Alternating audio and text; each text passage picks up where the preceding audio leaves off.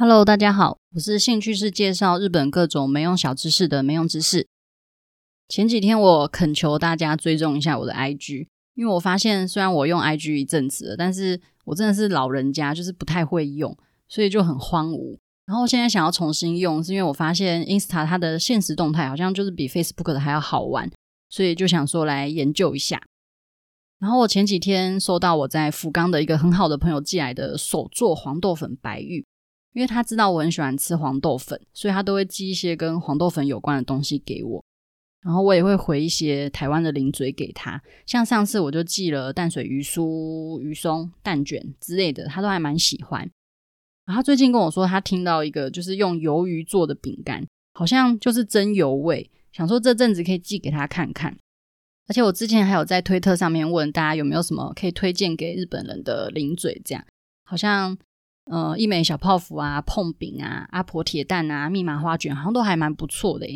所以我想说，下次就是可以采买一下，然后寄给他，来看看他的评价如何，就可以当做往后大家想要送日本朋友一些伴手礼的时候，凤梨酥再也不是唯一选择了。我跟这个朋友认识的过程，我自己也觉得还蛮有趣的。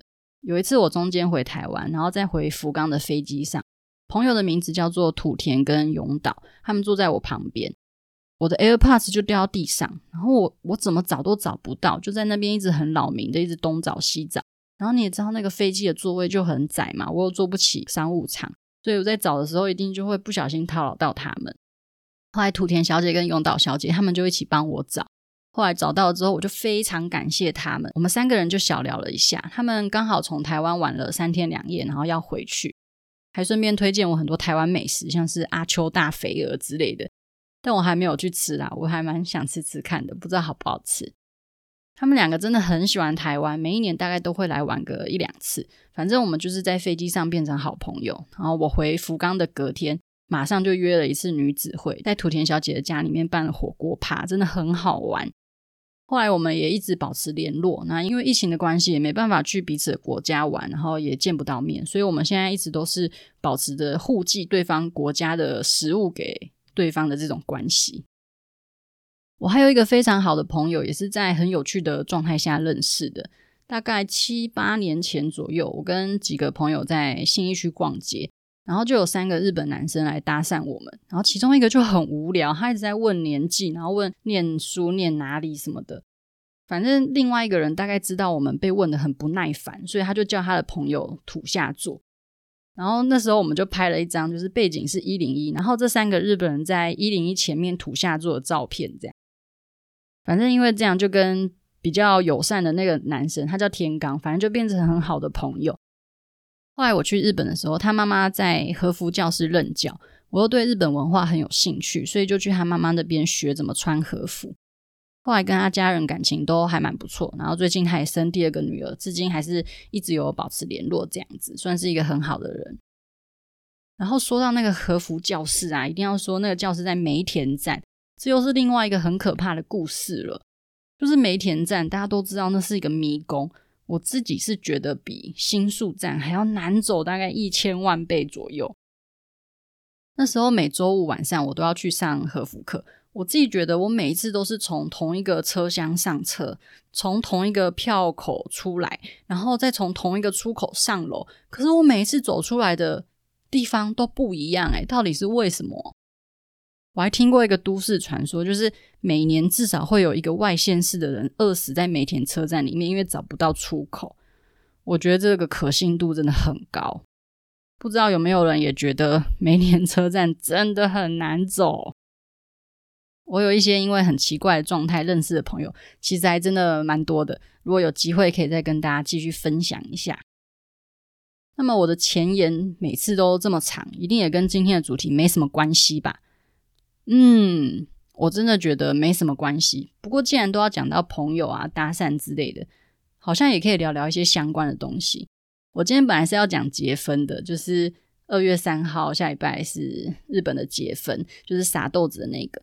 不过那个就留在下礼拜再讲好了。今天我们来临时改变一下主题，可以来聊一下日本的联谊还有相喜屋。在台湾大学的时候，是不是都流行那个抽机车钥匙的联谊？因为我都没有参加过，诶，我好像是个边缘人，从来没有被约过，而且说不定现在根本就不流行抽机车钥匙了，我可能真的很落伍。如果有新的联谊的手法，请告诉我，让我更新一下资讯。总之，在日本，学生啊、上班族之类的，偶尔他们还是会去联谊，甚至他们还有那种联谊专用的 APP。就登录之后，你可以设定你想要约的人数，反正就会像交友软体一样，它会帮你配对这样子。常看日剧，应该多多少少会对联谊有一些印象，大概就是男女比较平等的人数，然后会约在餐厅啊、居酒屋之类的，然后大家一起聊天、玩游戏、认识彼此。那如果你有心仪的对象，你就可以想办法让他印象深刻，然后最后再交换一下联络方式，下次就可以一起出去玩，或是可以直接带回家。那在联谊的过程里面，有一个小小的秘招，叫做厕所机会。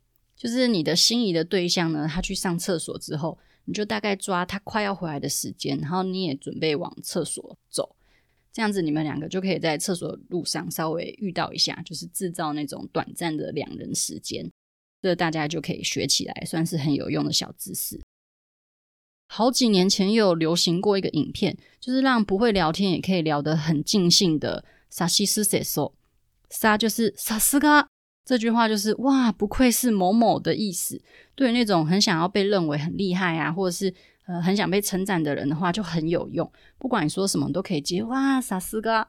例如说对方他一次就猜中你的年纪，然后你也不知道要回什么，你就可以说哇，一眼就被你看穿了，不愧是某某呢。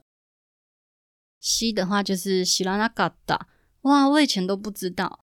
因为有时候会去谈一些可能 呃你自己懂的东西，然后你也希望对方他可以对这个话题有兴趣。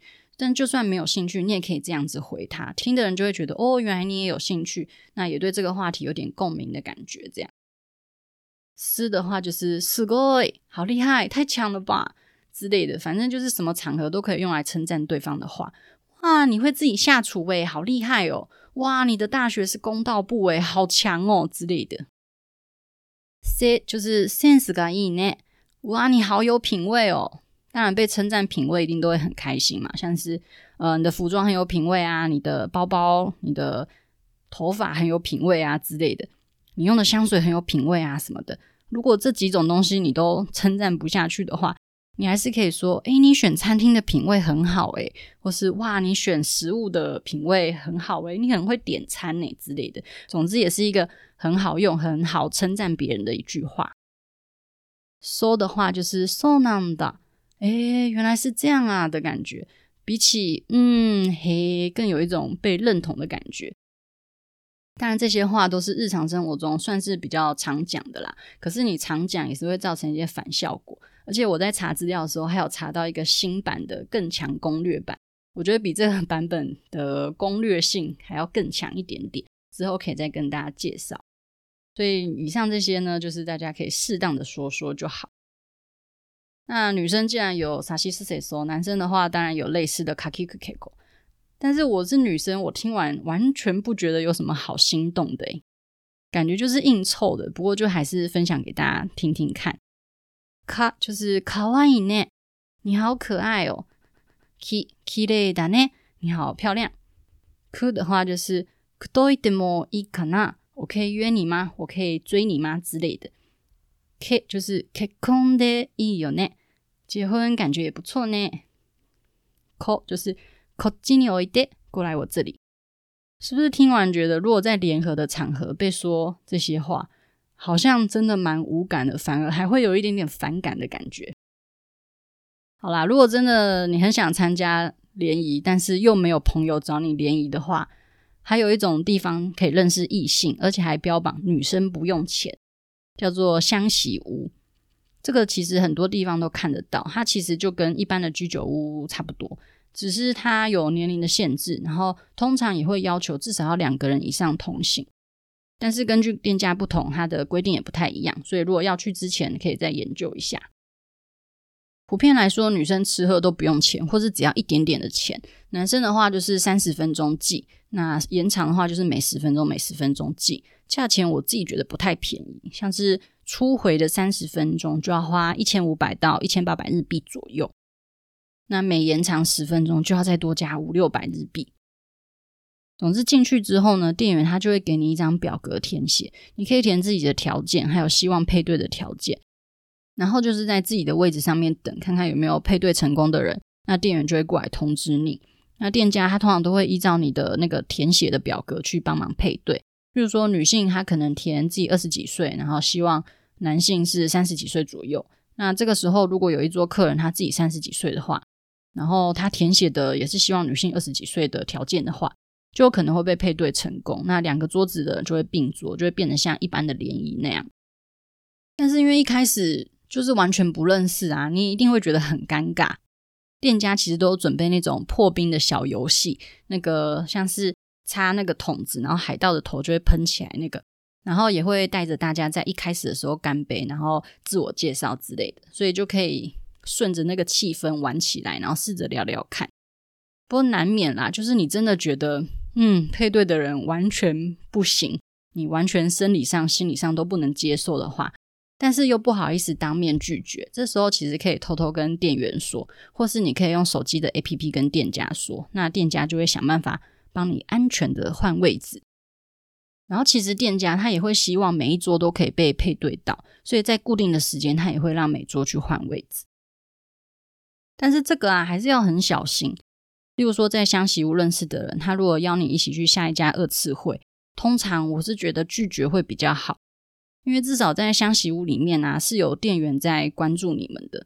但是在外面会怎么样就不知道了，所以我觉得会比较危险。那提到这个，我就一定要来出卖我一个日本朋友，他就去某一个城市玩，然后晚上他就色欲熏心，他就决定要去香惜屋把妹。然后也真的和一个女生聊得非常开心，然后那个女生呢，就带他去一个他自称很常去的一个小酒馆继续喝酒，这样就结账的时候账单是八万五千日币，超扯的，他整个人就是被敲竹杠，然后他就立刻报警，然后发现那个女生其实是这家店的店员。他专门就是去香西屋啊，或是在路上搭讪别人回来这家店，然后喝很贵很贵的酒。他还有拍账单给我看。后来好像经过警方调解，他还是付了两万日币左右。如果有兴趣的话，我也是可以贴账单出来给大家看。我有获得他的同意，因为他说他真的太笨了，想要给世人一个警惕。反正后来几天呢，他就连旅馆的钱都付不起，所以他都住在网咖，算是一个很。警示的一个小故事，还有那种在路上啊会一直搭讪你啊，然后一跟就跟很久的那个，通常都是问你要不要去酒店上班，他一跟就会跟个五百公尺左右，你跟他两个人在那边走路，感觉像竞走一样，就跟西门町走着走着就会有人问你说他是星探，要不要去拍照之类的，我都觉得很可怕。好吧，今天的主题不知道大家觉得有不有趣？诶，这一集有一点点难整理。那就第一个，さしすせそ跟かきくけこ的用法。 第二个，想要认识新的异性，日本有一种地方叫做香席屋的居酒屋，女生基本上不用钱，可以吃到饱、喝到饱。三，香席屋结束之后的二次会，请先评估安全性，再决定要不要参加，通常是不太建议。四，梅田车站真的好可怕哦，一进去就会出不来了。好的。那希望大家喜欢今天的闲聊啦。这一集我也会整理一些联谊里面的暗号密语，就像业界用语一样，然后会贴在粉丝专业，就算知道了也对人生没有帮助的日本小知识。那我们下次再见喽，拜拜。